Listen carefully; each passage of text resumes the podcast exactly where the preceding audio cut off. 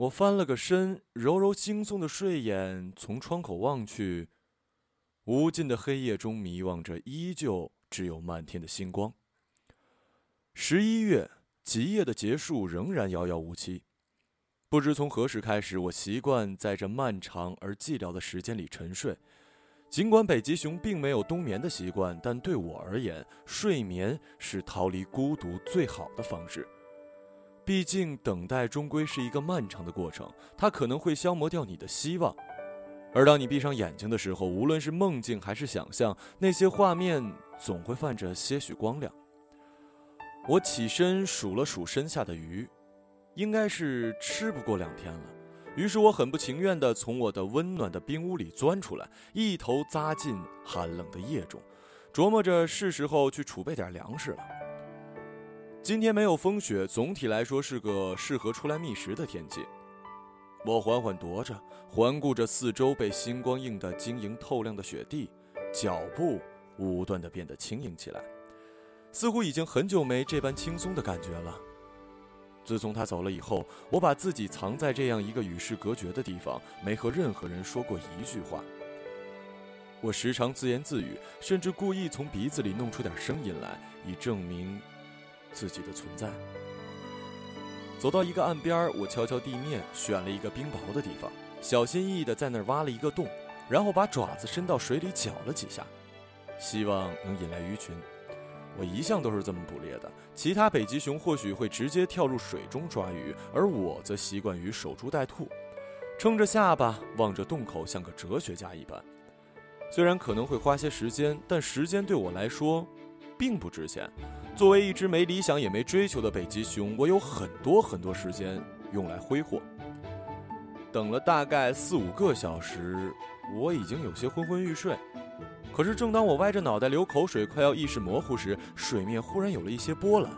我听到声音，连忙打起精神，直起身子，眼巴巴地盯着洞口，准备来个突然袭击。说时迟，那时快，见水下似乎有一团黑影闪过，我一伸爪子，把它从水里给抓了出来。啊！我手里的不明物体发出一声凄厉的惨叫，着实把我吓得不轻。于是手一滑，又给它丢了出去。只见那团鼓鼓的东西咕噜的滚出好远，在原地打了几个转才停了下来。我张大嘴巴愣了半天，好不容易才回过神儿，借着微弱的灯光定睛一看，那坨东西竟然是一只企鹅。企企企企企企鹅！我被震得说不出话来。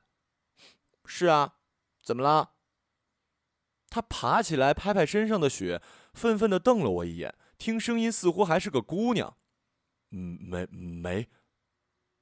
不好意思啊，我是有些吃惊而已。吃你妈个鬼啊！你没把我吓着就不错了。真真对不起，我刚才捕鱼来着。捕鱼？企鹅是鱼吗？你知道“鹅”字怎么写吗？左边一个我，右边一个鸟。姐姐，我是只鸟啊，熊孩子。呃，是是是，错上无辜，请您见谅。我连忙点头哈腰，跟他赔不是。啊，没事。他斜着眼儿上下打量我一番，问我：“北极熊？”嗯。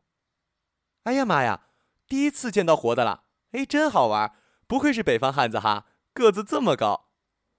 他看着我笑得很开心，我心里嘟囔着。你大爷的！我在北极见到企鹅还没说啥，你丫在北极见到只北极熊有啥可笑的？他叫米娜，来自南极，地球最南的地方。我和他坐在雪地上聊了很久。他告诉我，他从一个遥远的南方来到这里，只是为了心中一个简单的梦想。你知道吗，大熊？我从小就想知道地球最北方是什么样子，然后我想在北方看一次日出。哦，那你来错时候了。现在这里是极夜，下次太阳怎么也得有三个月以后啊。好吧，那怎么办？要么等，要么回去呗。现在回不去。为啥呀？你怎么来的就怎么回去呗。我顺着洋流飘来的，这个季节只适合北漂。我觉得这种说法冲击了我的价值观，便掏出爪子在地面上画了画，试图找到这里的科学依据。好吧，那你只能住我那儿了。我把地上画的乱七八糟的箭头擦掉，缓缓地对他说：“住你那儿？我跟你很熟吗？你不会把我吃掉吗？”姑娘，你这么瘦，还不够我塞牙缝的呢。话没说完，我的肚子便很合时宜的咕咕的叫了两声。尴尬的沉默了几秒，我干咳了两声，对他说：“呃，不然这样吧，为了你的安全着想。”顺便作为住在我那里的报酬，你帮我抓鱼吧。只要我有吃的，肯定不会吃你。你说对不对？你又有一个可以安身的地方，多好啊！他沉思了片刻，觉得有些为难，但似乎也想不出什么更好的解决方案来，因此最后还是同意了我的建议。于是他一头扎进洞里，不一会儿就丢上来一条活蹦乱跳的鱼。我在洞口接的不亦乐乎啊！就这样忙活了几个钟头，我找了块浮冰，把收获的战利品堆在上面，拖回了住处。路上，米娜趴在我的背上睡着了。看她睡得那么香，回想起刚才她努力抓鱼的样子，我无端有些心不忍。毕竟她经历了这么长的长途旅行，还要被我这只废柴熊雇作廉价劳动力，肯定是累坏了。然而对此，我又感到深深的不解。他这么千里迢迢来到北方，仅仅是为了看一次日出吗？这听起来是病，得治啊！回到家后，他醒来，从我背上翻身下来，钻进门里看看我的冰屋，忍不住摇了摇头：“你就住在这小破屋子里啊？”条件有限，别计较那么多了。而且我一直都是一个人住，要那么大的房子有什么用啊？你没有女朋友吗？有过。死了。哦，他忽然就不说话了，然后过来想拍拍我的肩膀表示安慰，但是因为够不着，只好戳了一下我屁股。没事了，很久之前的事儿，就不要再提了。你过来躺躺看，舒不舒服？我钻进屋子里，示意他过来，然后他就四仰八叉的躺在了屋子的正中间。亲，你注意点素质啊！你这样躺，我躺哪儿啊？我尖着嗓子喊，于是他一脸不情愿地滚到了墙角。我躺下后往窗边挪了挪，对他做了个手势，示意他可以往我这边躺一点。然后他又往回滚了两圈。感觉怎么样？沉默了一会儿，我问他：“还行，虽然有点拥挤，但好在你庞大的身躯挡住了风，挺暖和的。”嗯，那就好。只是我担心一件事儿，睡觉时你会翻身吗？我尽量不，别尽量啊！你尽量不翻，我也只能尽量不死。麻烦你体会一下。哦，好，好，好，绝对不翻。说完这句话，我就立刻陷入了沉沉的睡眠中。我做了一个很长很长的梦，又是那个似曾相识的梦境。梦里我看到他的脸，闻到他的气息，听到他的呼唤，交织着冰川碎裂的声响。大地的颤抖回音，我伸手想抓住他，却怎么也抓不到，只能看他堕入黑暗的深渊之中。猛然醒来之后，米娜已经不见了。我从窗口望去，她正一个人坐在雪地上，望着天空，若有所思的模样。你醒了，睡得好吗？他看我钻出来，问我道：“哦，刚才做了噩梦，又梦到他了是吗？”“嗯，习惯了，这些年。”总做相同的梦。他是怎么？他很小心的问我。意外吧，在这种地方很常见的。出去觅食的时候，冰川有时候会碎裂，他就这样掉下去了。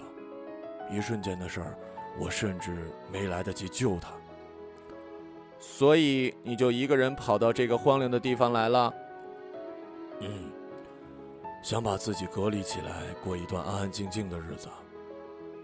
他叹了口气，又戳了一下我的屁股。你不必用这种方式安慰我，真的。我把他抱起来，放在肩膀上，笑着。他也会心一笑，然后拍了拍我的后脑勺。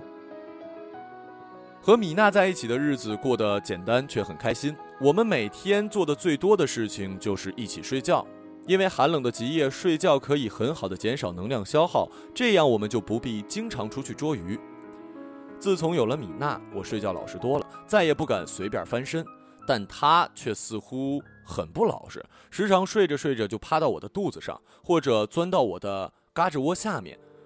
而看到她睡觉时候的样子，我有时也忍不住把她搂在怀里。她像所有南方姑娘那样，有着娇小的身子，让人忍不住想要保护的欲望。睡醒的时候，我们时常会躺着聊一会儿天儿，然后一起起来吃鱼。天气好的时候，我们会在开阔的雪地上散散步，看着漫天的星光，聊着不同世界里的那些故事。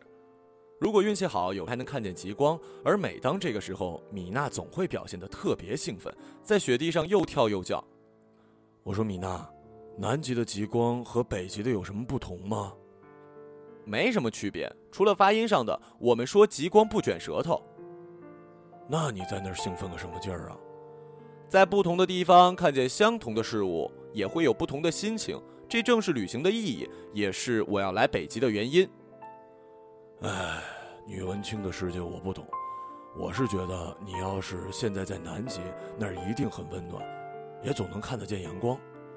说真的，我不太能理解你为什么放弃光明而选择来黑暗中等待。我总是害怕极夜，这种无尽的黑暗让我感到孤独和绝望。等待光明是个痛苦的过程，有时候我甚至怀疑，太阳究竟会不会照常升起。但是你没有一次是在白白等待，不是吗？有期待的日子总归是好的呀。我不知道。或许自从他走了之后，我就更害怕这种等待了。大雄，你真的没必要用过去的事情来惩罚自己，你应该学学我，出去看看外面的世界。你抱着你那些过去，还能得到些什么呢？我就是心里很沉重，那就先试着让自己轻盈起来。过来，让我们一起在极光下翩翩起舞吧。他跳到前面的一块空地，冲我招了招手。神经病啊！一只北极熊和一只企鹅在雪地上跳舞，听起来就像个冷笑话。谁干得到啊？这周围连只骆驼都没有。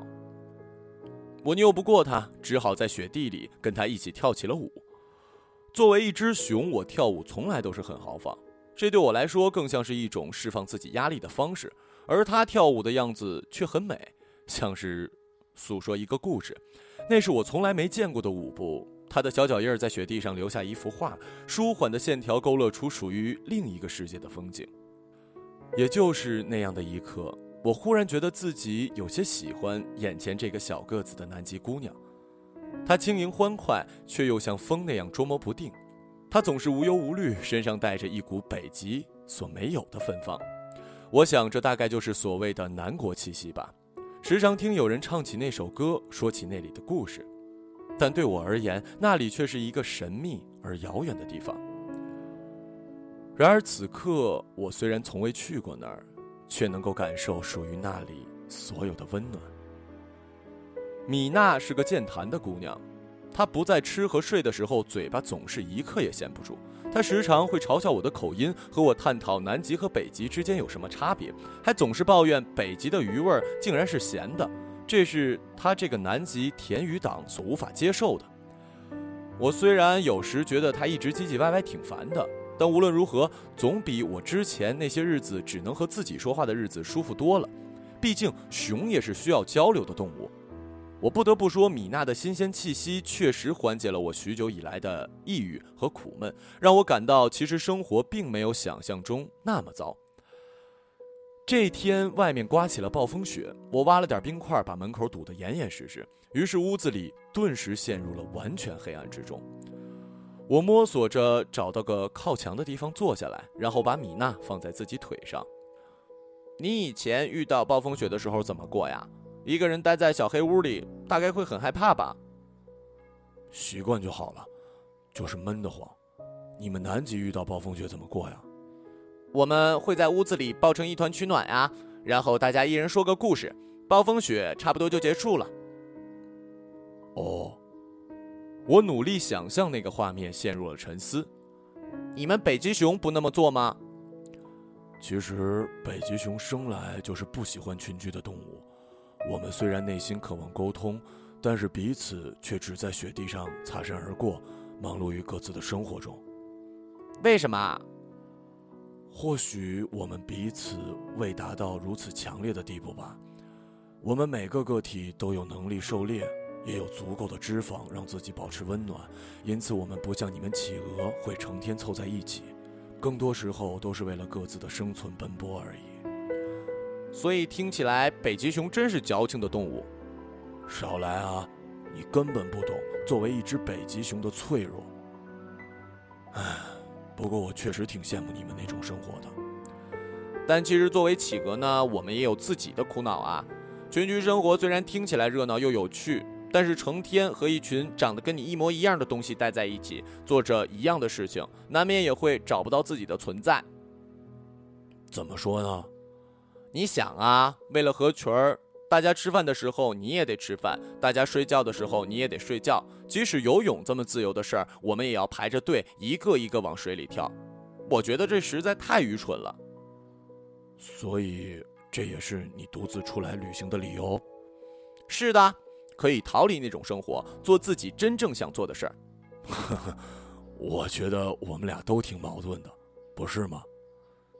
生活嘛，就是一个不断逃离，最后发现自己回到原点的过程。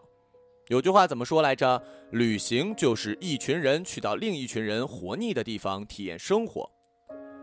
我们俩就这么在黑暗中讨论着彼此的生活，不知不觉，外面的风雪声越来越小了。我把米娜放在身边，到门口挪开一点冰块，往外瞅瞅，感觉暴风雪似乎快要过去了。米娜，过一会儿就能出门了。第一次感觉时间过得这么快。是啊，我觉得我们俩的相处方式挺好的，既不过分亲密，又不疏离。你说北极熊和企鹅能在一起吗？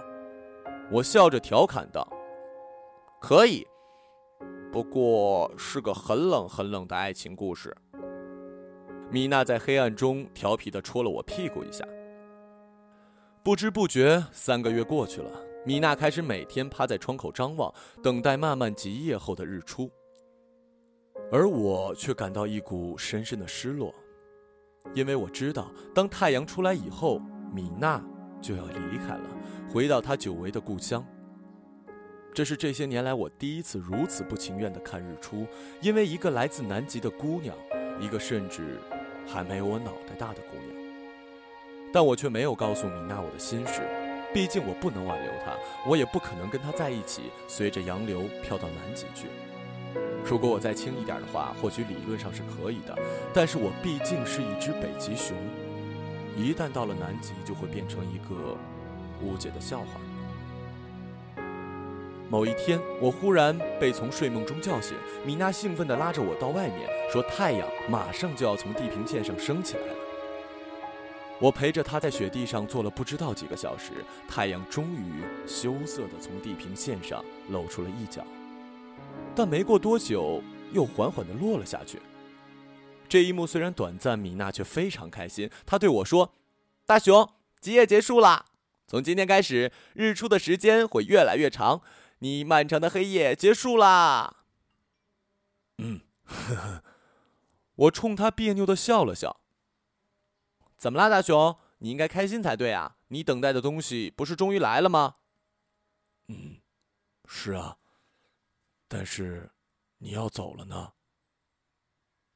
米娜突然不说话了，她低着头想了一下，然后抬头望了望我。大熊，你再抱着我睡一次好不好？等下一次天亮，我再走。于是我和他回到屋里。最后一次把他拥入怀里，他很快睡着了，然而我却一直清醒着，就这么看着他，看着他，一直到天亮。第二天送他到岸边的时候，我一时想不到要说什么，既不知道该告别，也不知道怎么感谢他这些日子的陪伴。大熊，我该走了。米娜戳了我屁股一下，嗯。米娜，撒由那拉。别整鸟语，听不懂。这几个月，谢谢你了。你不必谢我，我觉得你应该离开这里。离开这里，去哪里啊？去南方。南极。你不必走那么远的地方，你只要往南走走就好了。你既然害怕极夜，越往南的地方极夜就越短，不是吗？你是时候和这里说再见了。这里太沉重，太荒凉，而你又喜欢用意念来抓鱼，我觉得你早晚得饿死的。好吧，我会的。那我们还会再见面吗？如果你愿意一直往南走，我会在世界的最南方。等你的，但是我如何才知道哪儿才是南方？既然你已经在世界的最北方，那无论未来你朝哪个方向走，都注定是南方。